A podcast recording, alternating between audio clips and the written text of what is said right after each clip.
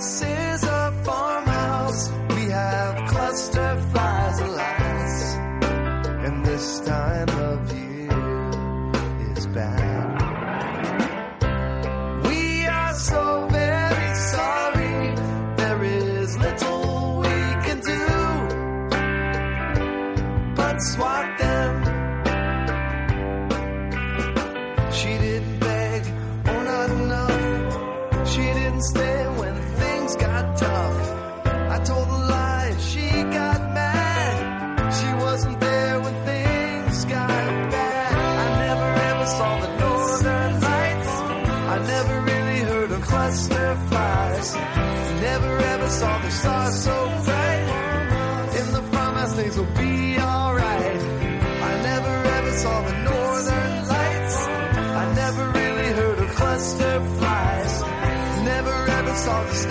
¿Qué tal estamos, amigas, amigos? Bienvenidos. Aquí nos escucháis en la sintonía de Radio Euskadi y este es el programa La Casa la Palabra. Ya sabéis que también os podéis escuchar de 1 a 2 de la madrugada en esta misma sintonía y de 9 a 10 de la noche en Radio Vitoria. Os anuncio que hoy viernes, bueno, pues tendremos nuestra sección dedicada a la lectura. Estaremos con Óscar Pastor, que nos recomienda libros desde la librería Altair de Madrid, entre ellos La lanza del, leo- del leopardo, de Liev Lloris y Muerte en Persia, de la periodista Annemarie Schwarzenbach. Estaremos también con Arcaich Astiazarán. Ha estado dando la vuelta a Euskal Herria en bicicleta. Ha querido unir los parajes más bellos de la tierra vasca. Así, pues ha recorrido 4.400 kilómetros en 37 etapas. Subió 175 puertos de montaña y pasó por 800 pueblos. Además estuvo, bueno, pues en algunas de las reservas naturales más bellas de, de nuestro país. Bien, pues estaremos con Arcaich para que nos lleve en bicicleta alrededor de Euskal Herria. Luego estaremos yéndonos a Nueva York. Estaremos con José Luis de Juan. Él es novelista y poeta, nació en Palma de Mallorca. Ha visitado en varias ocasiones Nueva York en los últimos años, pues allí reside su hija Julia. Ella es investigadora geofísica y trabaja en la Universidad de Columbia, la misma en la que estuvo estudiando inglés Federico García Lorca en el año 1929. Así que de poeta a poeta, José Luis de Juan ha seguido los pasos del poeta granadino Federico García Lorca por Nueva York. Nos comentará un poquito por dónde estuvo Federico García Lorca en esta ciudad de Estados Unidos. Estaremos también, como todos los viernes, con Gorka Ocio, periodista ornitólogo. En esta ocasión nos va a relatar las jornadas que ha tenido durante toda esta semana observando linces en Sierra Morena. Ahora mismo regresa de Sierra Morena y nos comentará un poquito cómo ha sido la, la cuestión. Además de todo esto, el pasado sábado salió de nuevo a la mar, se adentraron a 40 millas marinas de la costa vasca a observar aves como los frailecillos, que crían en las islas británicas y en el norte de Europa. Finalmente estaremos con Javi Amézaga, que nos dará el parte de olas para los surfistas. Así que ahora vamos con la aventura de leer. La aventura de leer.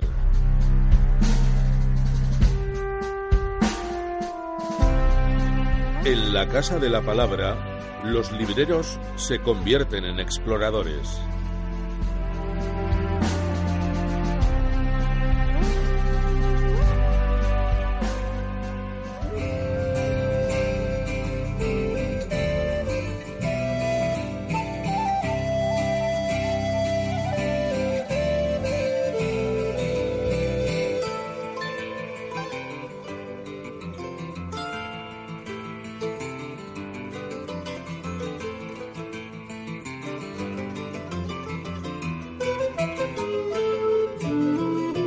En la aventura de leer nos vamos a acercar a la librería Altair de Madrid.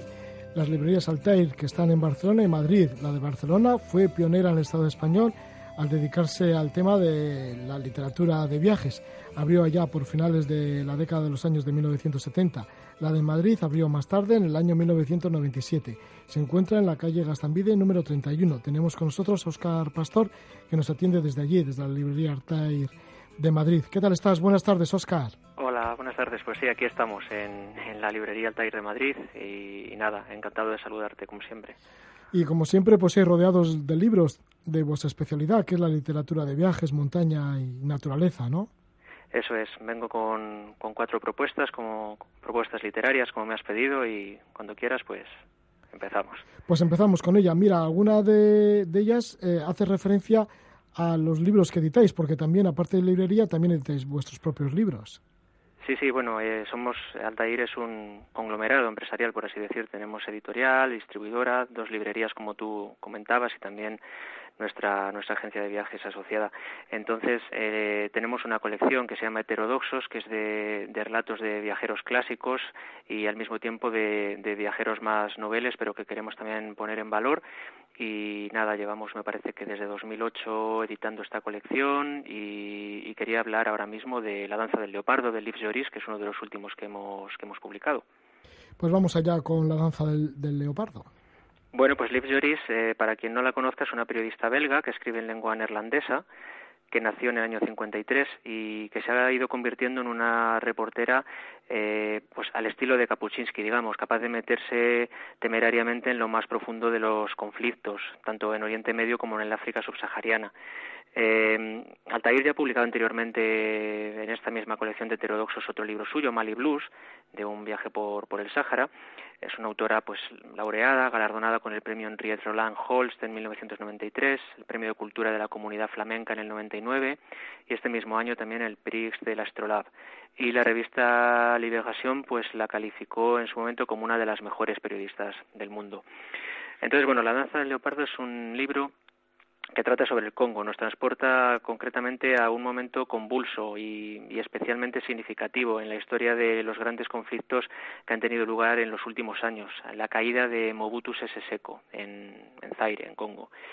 Eh, este país es un país con el que Liv siempre había tenido una relación especial, digamos, desde la distancia porque mm, su tío abuelo había sido misionero allí y ella entonces había crecido escuchando las historias de él y también contemplando un cuadro que había en casa que guardaba su abuela de un poblado del Congo y tal.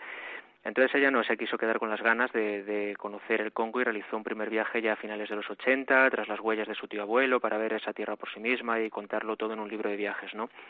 Sin embargo va a volver 10, 11 años más tarde, va a volver en el momento crítico que, comentaba, ¿no?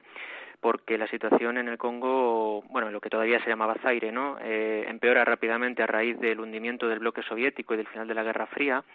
La gran crisis de refugiados de los grandes lagos salpica al Congo, donde se va a prolongar la guerra de Ruanda. Y es en este contexto que los rebeldes que buscan la democratización del país pues van a aprovechar para deponer a Mobutu. Estamos hablando del año 97 a Mobutu, el hombre que ha gobernado mm, con mano de hierro eh, el país desde casi el momento de su independencia. Bueno, pues en ese momento en el que el vencedor, Logan Kabila, entra, entra en Kinshasa eh, acompañado por sus niños soldados, los Kadogo, y se desata el caos y todos los reporteros de la prensa internacional huyen despavoridos, es cuando Liv Joris mm, decide volver para no perderse lo que estaba pasando y ella entra en el país clandestinamente, cruzando el río Congo en una canoa desde Brazzaville y a partir de ahí pues vaga durante más de un año hablando con todo el mundo, eh, describiendo mm, la confusión reinante, el miedo, la pobreza y, y la voluntad, aún así la voluntad de vivir de los congoleños. Eh, y bueno, para, para terminar, decir sobre todo que lo que la propia Liv Joris no, no se imaginaba, seguramente no podía saber entonces, es que se encontraba eh, explorando la gestación de un nuevo conflicto que acabaría conociéndose ni más ni menos como la Gran Guerra de África y que se iba a convertir a la larga en el episodio más mortífero vivido por la humanidad desde la Segunda Guerra Mundial, con unos cuatro millones de muertos. Entonces este libro, casi sin quererlo, es un viaje por las raíces de todo eso, por todo ese caldo de cultivo. Ahí está la reportera Liv Joris, esta reportera francesa, con este libro, La danza del leopardo. Y ahora pues vamos con otra autora. Sí, eh, en este caso es eh, Anne-Marie Schwarzenbach. Concretamente vamos a hablar del libro Muerte en Persia, editado por la editorial Minúscula en 2003. Eh, es un libro de los años 30, pero que en realidad no se publicó, no solamente no en vida de la autora, sino hasta 1998 no, no, no fue publicado. Y en solo cinco años pues ya se tradujo al castellano. Bueno, es un libro eh, difícil de definir en cuanto al género. Eh, no, no es un género puro, digamos que es una, una mezcla de géneros literarios, eh, de estos que no se sabe muy bien si es una novela con apuntes de experiencias realmente vividas o un libro de viajes con un cierto grado de ficcionalización Bueno, ahora lo veremos. En cualquier caso, mm, es un libro de, un tono melancólico, de una extraña belleza, que nos lleva a las inmensas soledades de, Irán, del Valle del Ar, en Irán, con la estampa imponente del de Mabén casi siempre de fondo y donde se describe una atmósfera mm, tan hechizante como opresiva, eh, en un paisaje que es al mismo tiempo el puro reflejo del temperamento de Anne-Marie Schwarzenbach. Pero ¿quién era ella? Bueno, ella mm, es suiza, era suiza, nació en Zúrich en 1908, murió joven, con solo 34 años, se había doctorado en historia por la Universidad de Zúrich con 23 años y fue arqueóloga, escritora, eh, reportera, vivió de los artículos y fotoreportajes eh, fundamentalmente que realizó para revistas y periódicos suizos y alemanes y mantuvo relación con mucha gente célebre, con Ella Maillard, con Carson McCullers, eh, con André Malraux, con Thomas Mann y especialmente con los hijos de este, Erika y Klaus, que fueron sus amigos. Y el carácter sensible, eh, solitario y atormentado que, ella tenía no dejó indiferente mm, a nadie. Eh, Thomas Mann la llamó el ángel devastado. Su belleza andrógina, su ambigüedad sexual, sus intentos de suicidio, su adicción a la morfina, sus ingresos en, clínicas psiquiátricas Mm, se podría bien decir que sus viajes fueron prácticamente intentos de huir de sí misma. Bueno, el libro es difícil de entender si no se conoce un poco la situación anímica que, la autora afrontaba en el viaje. Em, ella había tenido un intento de suicidio muy reciente, porque por un choque que había tenido la familia de ella con sus amigos, los hijos de Thomas Mann. Eh, aquí está de fondo todo el contexto del auge del nazismo, su familia era ultraconservadora, ella no tanto, ella se puso de parte de sus amigos, pero aún así no fue perdonada y bueno, esto le llevó a esa, a esa crisis. Además, esto se mezcla con un matrimonio de conveniencia que, como no podía ser de otra forma, pues había acabado en un fracaso sentimental y, y, con todo este caldo de cultivo ella se marcha. Mm, ella habló alguna vez mm, de su deseo de escribir en libertad como el derecho de marcharse y de internarse en el desierto. Y verdaderamente es que no pudo ir a, otro, a otro lugar mejor porque los paisajes abrumadores del altiplano iraní con su silencio devastador, con, con su sabor a decadencia, a perdición de las antiguas ruinas, pues se acoplan perfectamente con sus propias zozobras personales. Allí ella eh, es como si su identidad se borrase en esas soledades y se dejase inundar por, por la del paisaje mismo, mm, llenándose de este y, haciéndose imperceptibles los límites que separan una cosa y a otra. Y de hecho hay quien ha interpretado este, este libro como, como una llamada de socorro. Pues este libro es Muerte en Persia de Anna-Marie Essen-Warsenbach lo edita minúscula. Y ahora vamos con otra autora. Esta nos va a llevar a Estonia. Eso es. Bueno, en este, en este periplo que estamos haciendo hemos pasado primero de un libro de viajes sin ningún componente ficcional a otro que, que tiene, podemos decir, parte y parte, y ahora vamos a uno que, que es de ficción, es una novela, pero es, es una novela que, aunque no habla de un viaje en sentido estricto, nos habla de un país quizá de los que quizá está todo por decir todavía, que es Estonia. Bueno, la autora Sofía Oksanen es finlandesa en realidad, pero su madre es estonia, con lo cual pues algo sabe del tema, ¿no? Es una autora joven, nació en el año 77, cursó estudios universitarios de literatura y luego hizo dramaturgia en la Academia de Teatro de Helsinki y ya va por su cuarta novela, aunque Purga eh, que fue la tercera, es con la que obtuvo el reconocimiento internacional, pues ganó con ella nada menos que el premio a la mejor novela europea del año 2010. Nos situamos en una pequeña aldea del oeste de Estonia, en el año 1992. Una mujer ya entrada en años se asoma a su ventana una mañana cualquiera y advierte que en su jardín hay acurrucada una joven sucia y con aspecto de vagabunda, eh, sin saber si estará herida, si será una trampa de ladrones o si será una loca que, está dada a la fuga, pues la mujer decide salir, se dirige hasta ella y la despierta. Y a partir de ahí se establece entre ambas un diálogo y una relación que, mm, que avanzará por caminos insospechados. ¿De qué va el libro? Mejor no decirlo eh, mejor no decirlo. Eh, un aviso que a mí me gusta hacer en este tipo de libros siempre, libros en los que su disfrute reside en gran medida en un componente sorpresa, pues que quien quiera disfrutarlo a tope y dejarse sorprender no leer demasiadas reseñas ni, ni leer ni siquiera la contracubierta. Y bueno, para terminar, simplemente decir que a pesar de tener, a mi modo de ver, un final demasiado correcto y quizá un tonto predecible, pues me parece que Purga es un libro trabajado, que eh, intenta ser original y que merece la pena leer. Pues ahí está esta novela, Purga, de Sofía Oksanen. Y ahora, para terminar, una breve reseña de un libro, además, que es, es fundacional de la literatura de montaña. Sí, intentaré ser intentaré ser un poco más breve. Este, sí, porque el este tiempo ya se nos va. Este libro es un gran desconocido, es La subida al Monte Ventoso de Francesco Petrarca, publicado por Olañeta en 2011.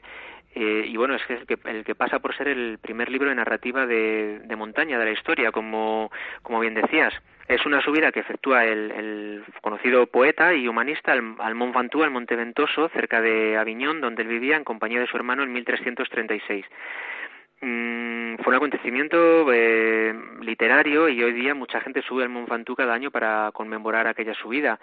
Lo llamativo es que es la primera vez que se refleja en la literatura para salvar, no para salvar un obstáculo geográfico, sino por el mero placer de obtener un gozo estético en la contemplación del paisaje y que luego además se plasma por escrito en un texto literario. Eh, no se hace sin más, sino queda una constancia, en este caso en una carta. Mientras no se demuestre lo contrario, eh, esta no deja de ser mm, la narración de una subida real a, a, una montaña de algo más de 2.000 metros y la primera obra en la que se narra el placer de subir a la cima de una cumbre y disfrutar del paisaje.